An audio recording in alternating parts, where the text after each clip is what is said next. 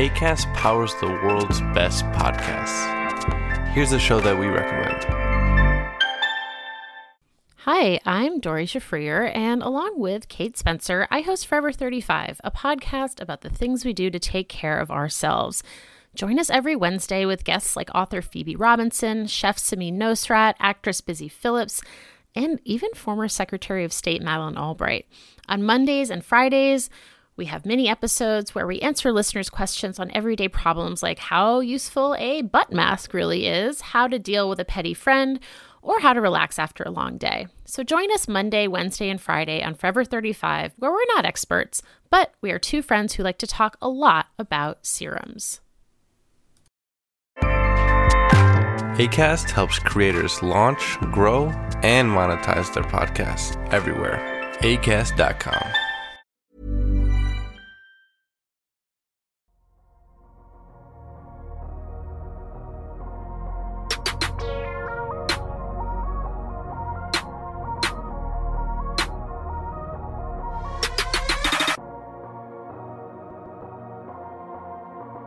Salut à tous, bah, c'est Tom qui vous parle, de retour dans notre, notre format euh, preview capsule des playoffs. Et je suis avec Constant. Constant, comment vas-tu? Ah, Ça va bien, ça va bien. Très heureux de vous retrouver. Pour une série, euh, si on avait dit, si on avait pronostiqué en, août dernier que ça aurait été une série du premier tour, il y a peu de gens qui nous auraient cru, mais on est là pour cette série. Euh, encore une fois, entre euh, une équipe californienne et une équipe, euh, bon, un peu plus au sud euh, des États-Unis, du côté de l'Arizona, mais une série qui, en termes de, star talent, est peut-être la série la plus fournie de, toute la NBA finalement. C'est vrai, on va parler du coup de, cette fameuse série les Suns de Phoenix contre les Clippers de Los Angeles. Et du coup, euh, on peut aborder directement les questions de, de Star Power. Hein. Enfin, c'est vrai que en série 4-5, ça va, être, deux équipes en fait qui ont eu euh, des fortunes diverses euh, durant leur saison. On a eu euh, par exemple cette équipe des Clippers qui euh, est arrivée très sur d'elle avec quand même des petits doutes au niveau de Kawhi Leonard. Et en fin de saison, tu as beaucoup de certitudes sur Kawhi Leonard et beaucoup plus de doutes sur le supporting cast. Et on a à l'opposé cette équipe des Suns qui est arrivée avec un collectif hyper sûr, hyper huilé, qui a à peu près euh, tout fait péter à la trade deadline et tu as des certitudes au final sur un joueur plutôt que sur tout le roster. Donc c'est vrai que ça c'est c'est un peu une comparaison euh, assez ambivalente entre la, la trajectoire de ces, ces deux équipes où tu te dis que même si tu as beaucoup de théories, enfin tu vas fonctionner beaucoup avec de la théorie puisque ce sont des équipes qui dans leur état actuel euh, on a on a on a un échantillon assez faible en fait pour pouvoir euh, vraiment dire ce qu'elles sont réellement. Mais au final, tu, tu es obligé de te rattacher à des éléments tangibles et factuels qui sont le niveau des joueurs majeurs de ces équipes cette saison. Et c'est vrai que comme tu le disais, on a été servi et ce sont des... Si on prend les trois meilleurs joueurs de la série, on parlait tout à l'heure des trois meilleurs joueurs euh, dans l'autre série euh, californienne. Ben là, les trois meilleurs joueurs. Alors oui, il y a Steph Curry, mais quand tu prends la somme des trois, là, là, c'est du très très haut niveau, très très haut niveau dans cette série. Bah là oui, t'as as, trois joueurs qui sont dans, dans le top 10 du DH20 quasiment. Kawhi Leonard, il était pas l'an dernier, on, on verra en septembre, mais vu la saison de Kawhi Leonard, très sérieux. Oui, bon, les, les, trois meilleurs joueurs de la série, bon bah Kevin Durant, euh, 22-1 sur les 23 derniers matchs qu'il a joué. Euh, Kawhi Leonard, qui, euh, qui revient du euh, des croisés et qui nous sort une saison, euh, une seconde partie de saison absolument monstrueuse. Clairement. Troisième, Devin Booker. Voilà, Devin Booker. Toujours. Dire que Devin Booker est le troisième meilleur joueur d'une série, ça montre à quel point il y a de, il y a des monstres derrière. On peut même pousser plus loin en disant que Chris Paul est le quatrième, probablement le quatrième meilleur joueur d'une série. Ça montre à quel point en termes de, de star talent, on est, on est très haut. La problématique, c'est que bah, des quatre noms que j'ai cités, il y en a trois qui jouent pour la même équipe et que le vrai le vrai absent, le ce qui fait un peu tâche sur cette série, c'est la blessure de Paul George, euh, dont on ne sait pas trop s'il sera là euh, pour euh, la série et ce qui reviendra en cours de série. Ce qui est sûr, c'est qu'il va louper au moins le début, si ce n'est toute la série. Et ça, ça déséquilibre, ça déséquilibre quand même le rapport de force, déjà au niveau du star talent et même au niveau des match-up, ça complexifie beaucoup plus l'équation du côté des Clippers. Oui, c'est vrai que non seulement Paul George, c'est euh, une touée force à l'aile, hein, c'est un joueur qui est très fort des deux côtés du terrain et c'est des joueurs qui ont une énorme valeur en playoff, qui est capable de jouer au relais d'un autre initiateur offensif, mais qui est aussi capable de prendre ses responsabilités offensivement et qui malheureusement va manquer et va probablement être remplacé par euh, quelqu'un comme Nicolas Batum qui, par rapport aux mensurations qui peut faire un peu office de, de remplacement, mais dans le rôle, c'est pas du tout le cas et ça va euh, forcer en fait le, la charge, la charge et le niveau de responsabilité sur Kawhi Leonard et sur aussi Russell Westbrook, notre ami Russell Westbrook, qui euh, c'est vrai qu'au final, quand tu prends euh, les, cette équipe des Clippers au complet, Westbrook ne fait pas vraiment sens dans l'équation. Sauf que quand tu prends cette équipe-là et que tu lui enlèves Paul George, ben là, la, la présence de Russell Westbrook fait bien plus sens puisque il va, il apporte euh, une certaine gravité au cercle et une notion de, de playmaking qui est aussi euh, très manquante et qui dont les, dont les, enfin, c'est vrai que parler de wordplay en, en parlant de Russell Westbrook, c'est pas vraiment le, le, le wordplay pur auquel euh, d'habitude on, on, fait référence quand on parle par exemple des Tage Jones, des Damian Lillard ou même des Chris Paul. Mais mm. c'est vrai que par rapport à aux problématiques qu'ils avaient, c'est-à-dire euh, qu'ils avaient Reddy Jackson, ils avaient Reddy Jackson et Wall. Et euh, voilà, ils, se retrouvaient même avec euh, Terence Mann. D'ailleurs, Terence Mann qui, qui était euh, plutôt bon dans ce rôle-là, enfin entre guillemets de poste 1 nominatif, même si il jouait pas le rôle d'initiateur. Mais du coup, d'avoir Russell Westbrook a fait vraiment beaucoup de bien en l'absence de Paul George et a permis en fait de maintenir le jeu offensif des Clippers à flot, même si on sait que l'attaque et la, façon dont le jeu est articulé se fait autour de, de Kawhi Leonard. Oui, bah de, toute façon, en termes de, de, différence de style à la main, vous n'avez pas plus différent que Chris Paul et Russell Westbrook. Euh, on a deux, on a deux meneurs Hall of Famer, mais on a deux meneurs qui dans le style sont radicalement différents. Oui, après, euh, pour parler de l'impact de Russell Westbrook sur ses Clippers, il a aussi un impact que je trouve qu'on mentionne pas souvent, c'est au rebond offensif notamment quand les Clippers passent sur un 5 plus petit, euh, qui est un impact au rebond offensif qu'il n'avait pas forcément du côté des Lakers, qu'il avait plus pour monter aux Wizards, euh, pour voir un vrai impact comme ça. Et je trouve que euh, les défenses sont, laissent souvent Russell Westbrook ouvert, mais ils ont tendance à oublier de box out sur lui. Et très souvent, Russ en profite pour récupérer des, des rebonds offensifs. Euh, oui, effectivement, il va être ce deuxième ball handler. En fait, c'est là où il y a une comme tu l'as dit, il y a une trajectoire qui se croise entre les deux équipes puisque avec les les Suns, tu avais un, un, collectif là où les Clippers en début de saison, on disait plus un two man game avec euh, PG et Kawhi euh, où là tu as l'impression que c'est vraiment un two man game avec euh, KD et Devin Booker, là où du côté des Clippers, tu l'impression que ça va plus jouer sur le collectif et sur un une rotation à 8-9 parce que les Clippers ont quand même, même avec la blessure de Paul George, ont quand même une profondeur de banc que n'ont pas les Suns. Euh, donc euh, pour parler de l'impact de Russell Westbrook, oui, il va être important dans cette série parce que ça va être ton deuxième ball handler derrière Kawhi Leonard. Et en plus de ça, il va devoir créer pour les autres. Il va devoir, puisque Paul George est un, à l'aile, c'est un bon playmaker, voire même un très bon playmaker. Et en fait, il va devoir, d'une part, supporter, enfin, assumer le rôle de playmaker en tant que euh, point guard, mais de, de, de, créateur à la main. Mais en plus, il va devoir prendre le volume de création que tu n'auras pas en l'absence de Paul George. Donc c'est vraiment Russell Westbrook va être très important dans, ces, dans cette euh, série parce qu'il va devoir être clairement le deuxième meilleur joueur des Clippers et il va même si les Clippers veulent avoir une chance, il va même devoir pas dominer mais devoir être supérieur dans sa match-up vis-à-vis de Chris Paul. Oui, c'est vrai. Après, euh, assez, assez d'accord avec toi et simplement pour euh, euh, insister sur euh, les points que tu as mentionnés.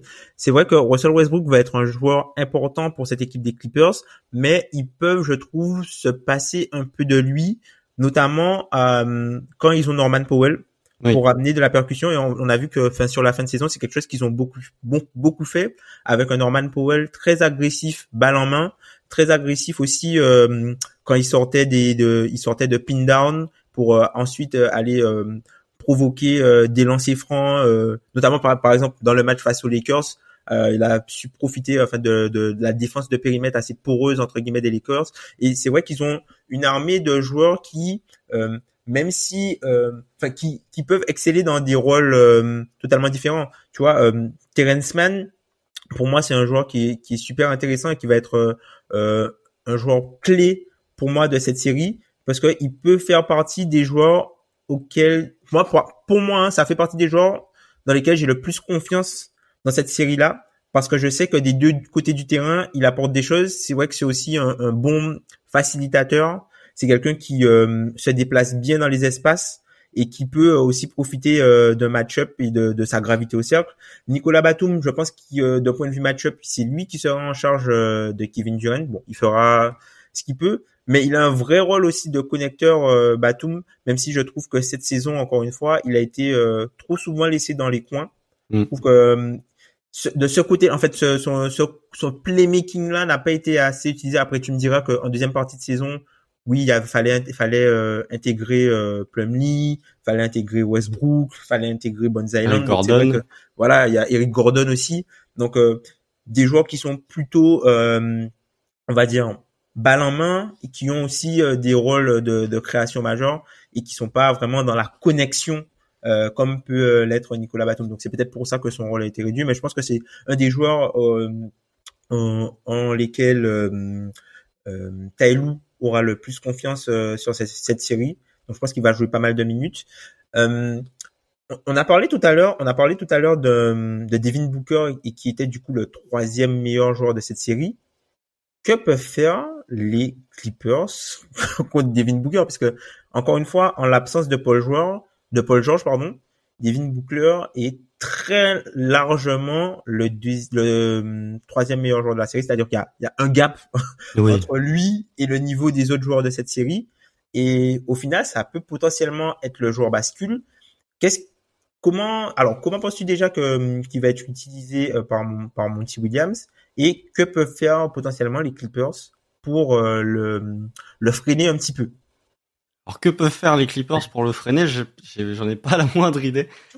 En fait, la, la, problématique de ces Clippers, c'est une problématique que j'ai envie de soulever, c'est que les Clippers à la trade deadline, ils ont fait quand même un gros changement de roster.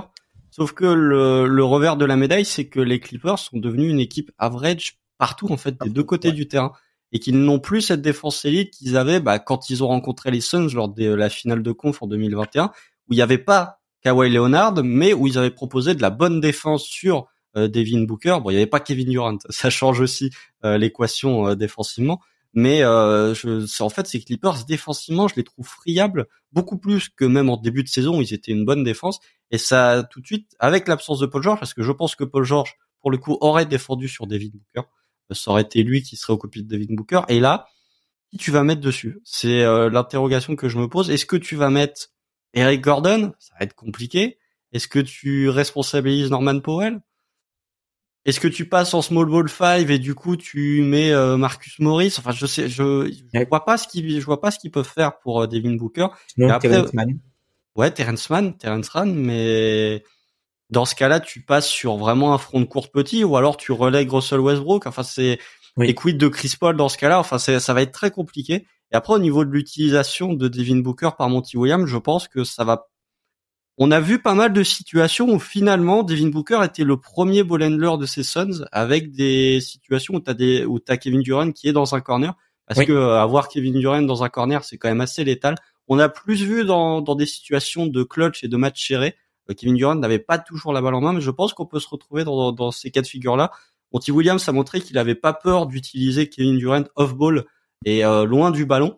Donc je pense que Devin Booker va avoir pas mal de responsabilités balle en main, surtout que défensivement, il va avoir un boulevard euh, pour attaquer, euh, notamment les lignes de, drive que va moins faire Kevin Durant. Je pense que Devin Booker sur cette série, il va prendre toujours son lot de mid-range et son lot de tir à trois points, mais il va peut-être un poil être plus axé sur le drive que sur une série où s'il jouait Boston ou s'il jouait Memphis par exemple, ont des gros protecteurs de cercle. Donc voilà, ça va être je pense que dans l'utilisation, il va avoir un gros volume de tir, plus sur du drive et qui va exploiter les soit les déficits de taille si les Clippers passent en small ball 5, soit le manque de vitesse latérale et le manque de déplacement des pivots des, Clippers. Donc euh, oui, comme tu l'as dit, le point de bascule, ça va être Devin Booker. Si Devin Booker fait euh, une série où il est à plus de 25 points de moyenne avec des pourcentages de tir très élevés, je vois pas comment les Clippers peuvent euh, peuvent tenir le rythme. Mais défensivement, pour Taillon ça va être très compliqué parce qu'avec l'absence de Paul George, et le, les euh, mouvements d'effectifs à la trade deadline, tu manques de personnel pour défendre vraiment ce, cet arrière dominant. Hmm. C'est vrai que ça va, ça va peut-être potentiellement ressembler à un, beau jeu d'échecs puisque, comme tu l'as mentionné euh, tout à l'heure, les, les Clippers et Tyloo se sont fait connaître un peu pour euh, la notion de switch all, notamment défensivement. Mais c'est vrai que cette équipe des Suns, ben, de point de vue talent, ben, le switch all, c'est une proposition qui leur va très bien. Hein. Hmm. Attaquer des mismatchs pour Chris Paul, Devin Booker et Kevin Durant attaquer des mismatchs, ils te font ça tous les jours. Et ils ont aussi leur, euh, bah, le, ce sont les, un peu les, les rois du jeu à mi-distance. Donc ça va peut-être être un jeu d'échecs, je pense même avec Taylou, c'est-à-dire de forcer euh, les mi-distances pour réduire le volume de tir à trois points et gagner potentiellement le jeu des mathématiques en prenant des trois points de l'autre côté. Mm. Peut-être que ça peut être euh, une option pour, en fait, plutôt que défendre et du moins gagner des possessions, enfin plutôt que défendre et gagner des possessions euh, défensivement, ils vont plus forcer euh, les ils vont plus forcer les Suns euh, vers des shoots moins rentables entre guillemets parce qu'ils ont des joueurs qui ont qui n'ont pas peur de les tenter et eux améliorer les, leurs mathématiques entre guillemets en prenant en ayant une sélection de tirs un petit peu plus analytique. Ouais. Oui, complètement. Mais c'est ah, pardon, ils ont le personnel pour prendre ces tirs analytiques avec euh, Eric Gordon, avec Norman Powell, mais là aussi, l'absence de Paul George, tu perds un joueur qui tente 7-3 points par match. Oui, oui, oui. Tu perds un échantillon quand même assez élevé que tu ne vas pas remplacer. Enfin, Russell Westbrook va pas prendre des 3 points, Ivica Zubac non plus. Donc euh, finalement, tu te retrouves, si tu prends le 5 majeur en l'état, euh, tu vas te retrouver avec trois joueurs de ton 5 majeur qui sont capables de prendre des tirs à 3 points et même en sortie de banc, il y a euh, Norman Powell qui va être vital pour eux. Si Norman Powell passe à côté de sa série, ça va être impossible pour les Clippers. Euh, donc oui, même en, à trois points, ils ont le personnel. En tout cas, ils ont la qualité, mais ils ont peut-être pas le volume de personnel. Oui, oui, je suis d'accord, euh, assez d'accord avec toi. Sans compter que cette équipe de Phoenix a quand même des joueurs aussi défensivement sur le périmètre pour contrer potentiellement le jeu de drive and kick. Alors, on sait que Kawhi Leonard est l'un des joueurs les plus puissants à l'épaule euh, de la ligue, c'est-à-dire que sur son premier pas, si tu n'es, enfin, t'as pas mal de joueurs qui explosent en fait euh, au contact sur le premier pas et du coup ça lui permet de créer la séparation via le contact et ensuite de, pouvoir ouvrir les, les lignes de drive et même c'est vrai que je trouve que c'est quelque chose qui fait un petit peu plus cette saison, notamment quand il est pris à deux, c'est qu'il arrive à lâcher la balle tout de suite et se dire que la balle trouvera le le shooter au bon endroit, au bon mmh. moment. Donc à voir ce qui va se passer pour lui, sachant que du côté des Suns, je pense qu'ils vont lui mettre Josh, euh, Josh Okogie euh, sur le dos, qui, euh, qui, enfin, globalement un 2 avec la force d'un 4. en gros, c'est ça. La musculature d'un voilà, 4. Voilà, avec la musculature euh, d'un 4. Donc c'est vrai que ça peut être un, un match-up qui, je pense pas que, je pense que ça va être un match-up qui peut potentiellement gêner euh, Kawhi Leonard. Et c'est un match-up qui va potentiellement leur permettre de défensivement sur leur couverture de stay home c'est-à-dire de ne pas euh, se découvrir, de ne pas rentrer trop tôt en rotation, même si cette équipe des Suns défensivement, alors on ne les a pas encore vus totalement, mais ils ont pas mal de longueur de bras pour faire tout ce qui est euh, recovery quoi.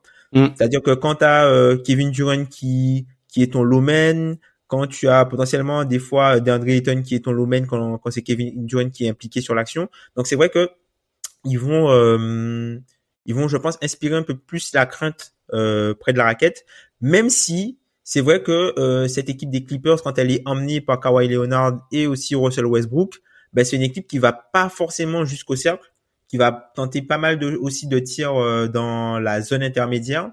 Donc c'est vrai que ça, ça a vraiment ressemblé, je pense, à une, une guerre des tranchées où euh, Phoenix a l'avantage entre guillemets du star power et du potentiel outscoring, là où les Clippers ont l'avantage du supporting cast avec euh, euh, comment dire la, la, la volatilité entre guillemets ou la variation du tir à trois points. Oui, c'est ça. Bah, il y a un point où il y a un point que Kawhi Leonard fait pas mal cette saison, c'est quand tu as un écran. Euh, Souvent, le défenseur passe en dessous de l'écran et Kawhi Leonard pull up à trois points. J'ai pas le souvenir de, de l'avoir vu faire ça les saisons précédentes, ou en tout cas pas autant. Surtout que Kawhi, depuis euh, le retour du break, il est à 44% à trois points. Donc, euh, c'est difficile de tenir Kawhi Leonard quand il tourne à 44% à 3 points. Euh, effectivement, ça va être et même sur le, sur le banc des Suns en fait, euh, je les trouve pas si euh, faibles que ça, puisque on, quand il y a eu le trade de Kevin Durant, on, a dit que ça allait tourner autour de quatre joueurs. En fait, tu vois que Josh Okogie, qui est titulaire, mais euh, offensivement, il trouve une utilité dans ce système offensif de, des Suns. Je trouve pas. Euh, je pensais qu'il allait être beaucoup plus limité. Il allait être euh, comme un PJ Tucker à, à, à Philly. Et finalement, il a pas peur de prendre les tirs en tout cas. Il a pas peur de prendre les tirs quand il se présente à lui. C'est pas quelqu'un qui va refuser les paniers. C'est ça. Il ressemble plus au PJ Tucker des Bucks ou même de Miami dans l'utilisation en attaque. Et même au niveau du banc, je trouve que finalement ils vont probablement mettre Torrey Craig en sortie de banc, ils vont mettre du Damian Lee, ils vont mettre du euh, Terence Ross. Finalement, la rotation des Suns va être à 8-9. Je trouve que leur rotation à 8, euh, finalement, en termes de personnel, elle est plus faible que celle des Clippers, mais je la trouve pas non plus euh, si mauvaise que ça. Et, et finalement, je trouve qu'ils sont pas mal dans, dans l'alternance au jeu proposé par tes stars, puisque que ce soit Damian Lee, ce soit euh, Terence Ross, on a beaucoup de trois points pris dans les corners. Ce sont des joueurs qui aiment le, tir à trois points. Donc dans l'alternance offensive, je trouve que le banc complète bien les titulaires. Après, pour ce qui est des Clippers, effectivement, euh, ils doivent gagner leur match-up du banc. Et au-delà de ça, je pense qu'ils doivent gagner une match-up que je trouve très importante, c'est celle des pivots. Parce que le, la confrontation entre DeAndre Ayton et Ivica Zubac, je suis pas confiant pour Ivica Zubac euh, parce que euh, Ivica Zubac, DeAndre Ayton, on sait que c'est un joueur qui prend très peu de tirs pour un pivot qui prend très peu de tirs près du cercle. Il aime bien s'arrêter à un ou deux mètres du panier et faire un, un petit un petit mid range. Euh, donc Ivica Zubac va être obligé de sortir, ce qui va ouvrir les lignes de drive. Déjà qu'Ivica Zubac n'est pas un très bon protecteur de cercle, ça va ouvrir les lignes de drive pour Devin Booker. Ça va, bon, Chris va pas au cercle, donc, euh, mais ça va ouvrir les lignes de drive pour Devin Booker. Et je trouve que Ivica Zubac, euh, offensivement, il va devoir apporter, que ce soit sur de la protection de cercle, que ce soit sanctionné potentiellement au poste si on le sert, ou même sur du rebond offensif, là où il est plutôt bon et là où les Suns peuvent être un peu déficients, puisque hormis DeAndre Ayton, qui est pas non plus celui qui prend le plus de rebonds, je pense qu'ils peuvent se faire euh, outmatch au rebond par ces Clippers, même avec un Russell Westbrook qui sont capables de, de, de, de prendre plus de rebonds, d'être plus actifs en rebond off. Mais si Vika Zubac sort de son match, j'ai du mal à voir Plumlee euh, tenir sur une série parce que là les mismatchs les Suns vont se régaler des mismatchs sur euh, sur Plumlee. Donc la problématique c'est si Zubac si Zubac n'est pas capable de rester sur le parquet, les Suns vont passer enfin les Clippers vont passer en small ball 5 et en fait en small ball 5, ils vont se faire sanctionner parce que les Suns avec euh, avec Devin avec Kevin Durant, pardon, euh, avec Kevin Durant et DeAndre Ayton, bah, en Small Ball 5, en fait, ça leur convient très bien. Donc, euh, Zubac Ayton, ça va vraiment être la match-up que je vais surveiller, au-delà évidemment de du conglomérat de stars qu'il peut y avoir. C'est vrai que c'est un match-up qui va être euh, à surveiller effectivement quand euh, les, les, les, Clippers, si les Clippers sont obligés de sortir un sex small ball, on aura par exemple du, du Covington, on aura potentiellement du Marcus Morris, même si il est sorti plus ou moins de la, de la rotation. Euh, mais c'est vrai qu'il il est dans les petits plans de, de Taylou. C'est vrai qu'on n'a pas parlé euh, du coaching. On sait que tu vois Taylou, c'est quelqu'un qui euh, utilise entre guillemets tous les matchs qu'il peut potentiellement dont, il dispose pour faire ses tests pour ensuite prendre une décision. Ça va être intéressant de voir ben, à quelle vitesse il réagit là. C'est vrai que cette saison, les, les Clippers auront potentiellement moins la pression au début des playoffs puisqu'ils n'ont pas l'avantage du terrain. Et du coup, même si perdent le premier match, c'est pas perdre le premier match à domicile. Donc, comme on dit, comme on dit souvent dans, en playoff, la série démarre quand euh, l'équipe euh, perd à domicile. Donc là, il a, il a peut-être ça, hum, il a peut-être quelque chose à tenter euh, sur les, les premiers matchs. Moi aussi, je vais surveiller le, le, le match-up euh, Zubac. Un peu comme tu as dit, c'est vrai que Ayton, il tente pas énormément de tirs au cercle, mais c'est l'un des joueurs les plus adroits euh, près du cercle cette saison. Je crois qu'il a 60, 78%, quelque chose comme ça de, de réussite au cercle. Et c'est pas uniquement sur des dunks. Mm. L'arrivée de Kevin Durant a beaucoup facilité le travail qu'il a fait parce que Kevin Durant attire beaucoup les défenses et ça permet aussi à, à DeAndre Ayton d'avoir des situations euh, où il est souvent libre. On peut même demander à Bismack Miambo, hein, est-ce qu'il est, qu'il est content de d'évoluer aux côtés de, de Kevin Durant? Donc euh, c'est vrai que voilà un peu euh, en ajouter une arme comme ça offensive, ça libère de l'espace pour d'autres joueurs et ça leur permet aussi eux d'être beaucoup plus efficaces. Euh, sur la partie euh, sur la partie euh, concernant les deux équipes, en tout cas l'objectif des, deux- des deux équipes. On est d'accord que un peu comme pour les duels euh, 4-5, dans, même dans l'autre conférence, hein, les deux équipes ont potentiellement le même objectif, c'est-à-dire d'aller au bout. Le même objectif euh, théorique. Après, Oui, l'objectif pratique. Ouais. Pour les Suns, de toute façon, euh, l'objectif c'est d'aller au bout, même si dans un sens c'est pas dramatique s'ils vont pas au bout cette année parce que c'est euh, ça fait six mois, enfin même pas, ça fait deux mois qu'ils ont Kevin Durant, mais euh, dans un Ouest qui a jamais été aussi ouvert, ce serait quand même une déception si au moins ils sortent pas de l'Ouest. Mais leur objectif à eux, c'est d'aller au titre. L'objectif des Clippers, c'est d'aller au titre euh, pour eux, mais si on constate la réalité, c'est plus l'objectif, c'est euh, en tout cas sur cette série, l'objectif c'est gagnons du temps, euh, fais- rendons la série longue en espérant que Paul George revienne pour un match euh, 6, voire même un match 7 euh, au cas où. C'est vraiment essayer de, je pense que ça va être impératif pour les Clippers de gagner soit le game 1, soit le game 2, euh, d'en prendre un à Phoenix dès le début, parce que si tu te ramènes à 2-0 euh, Ouais. et que tu reviens à Los Angeles sans Paul George, ça- tu risques à mon avis de te retrouver à 3-1 très rapidement. Ouais. Euh, donc pour les Clippers, oui. Et, et pour les Suns, je rajoute un, un petit dernier point, c'est oui effectivement ton objectif c'est d'aller au titre, mais j'ai envie de dire et c'est c'est pas pour manquer de respect aux Clippers, mais c'est d'acquérir encore plus d'automatisme avec ton groupe en vue des séries qui vont potentiellement arriver par la suite. Hum. Ouais, je suis assez euh, assez d'accord avec ça. C'est vrai que sur la, la théorie, les deux équipes, en fait, elles en sont entre guillemets au même point, c'est-à-dire qu'elles n'ont plus beaucoup d'assets. Elles ont un, un, un payroll très élevé et euh, elles ont des joueurs qui commencent à ne plus être viables pour les contenders. Qui, par exemple, on peut prendre Chris Paul d'un côté et on peut prendre euh, des joueurs comme euh, par exemple Marcus Morris qui, euh, quand il a été euh, acquis, était euh, du coup le joueur qui devait débloquer ce fameux euh, line-up euh, small ball Mm.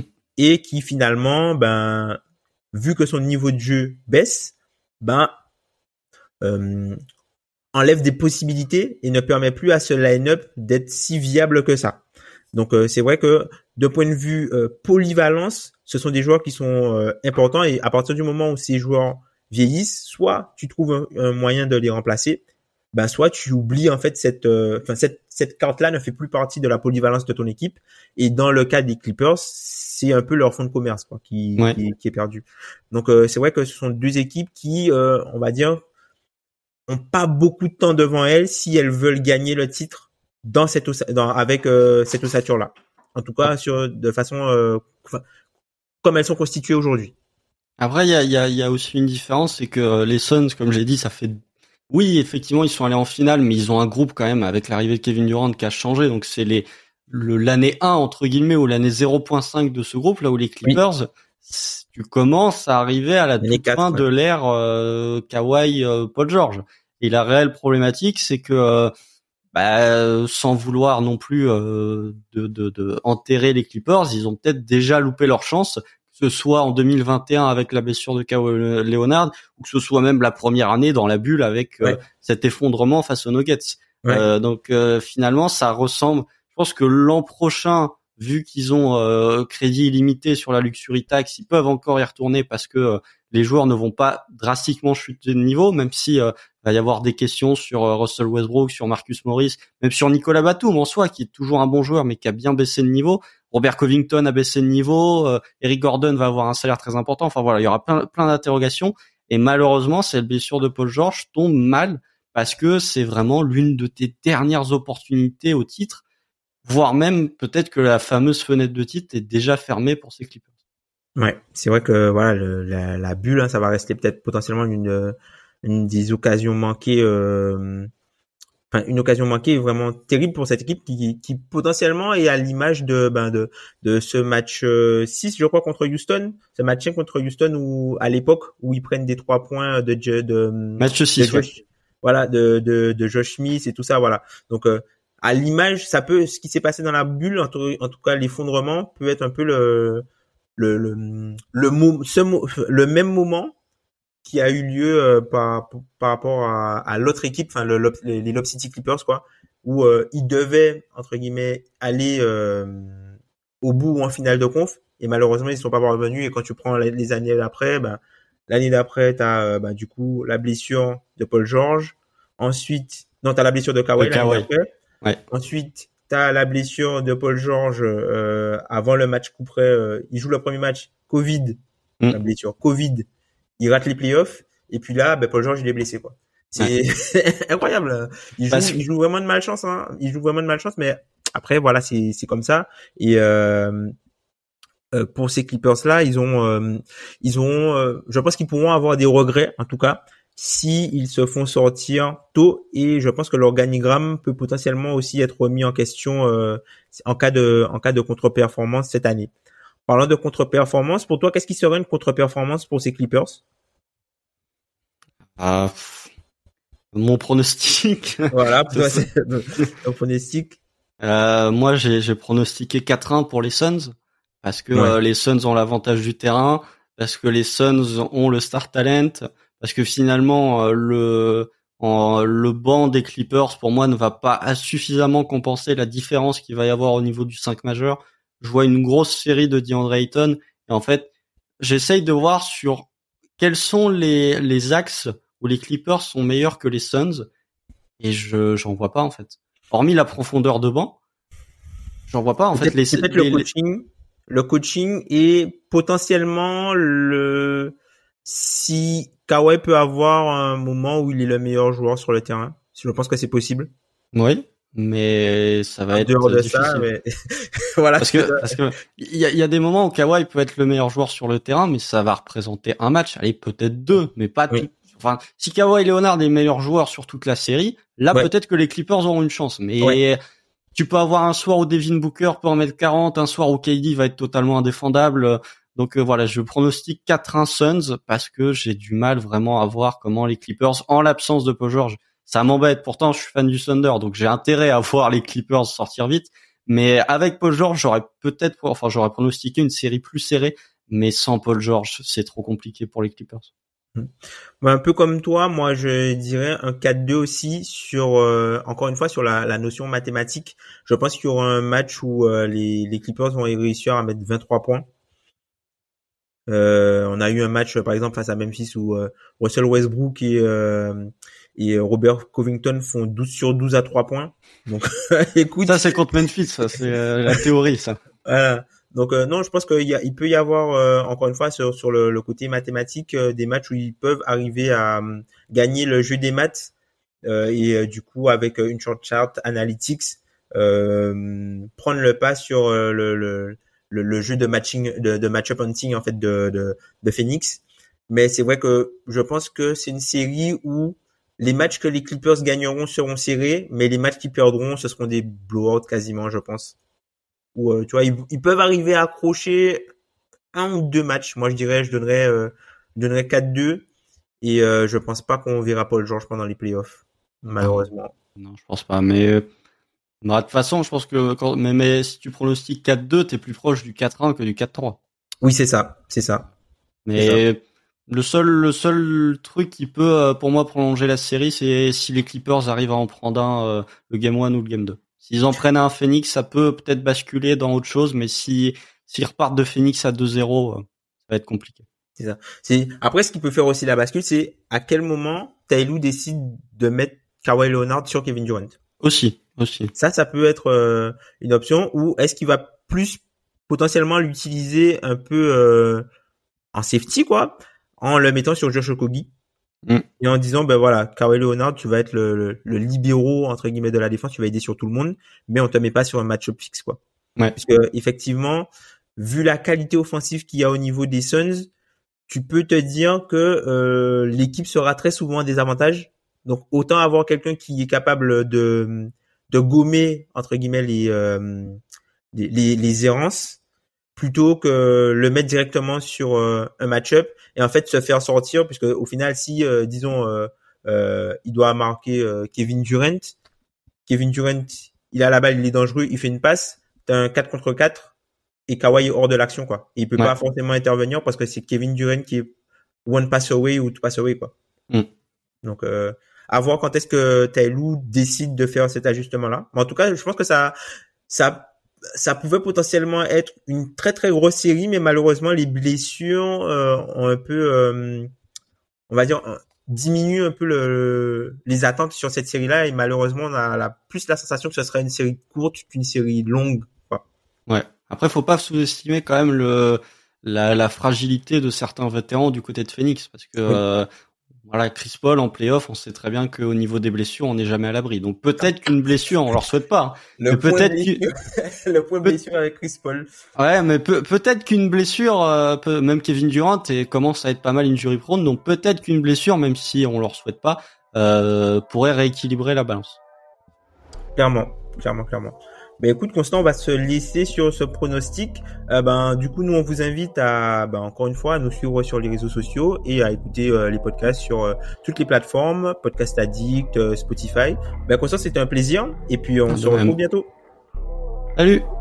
Salut.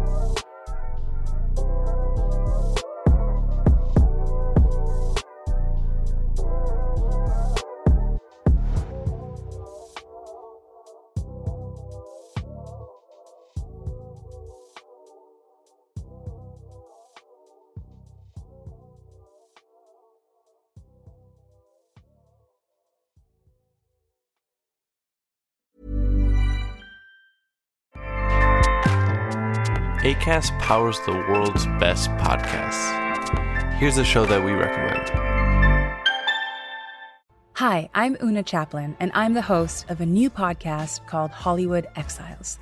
It tells the story of how my grandfather, Charlie Chaplin, and many others were caught up in a campaign to root out communism in Hollywood. It's a story of glamour and scandal and political intrigue and a battle for the soul of a nation. Hollywood Exiles from CBC Podcasts and the BBC World Service. Find it wherever you get your podcasts. ACAST helps creators launch, grow, and monetize their podcasts everywhere. ACAST.com.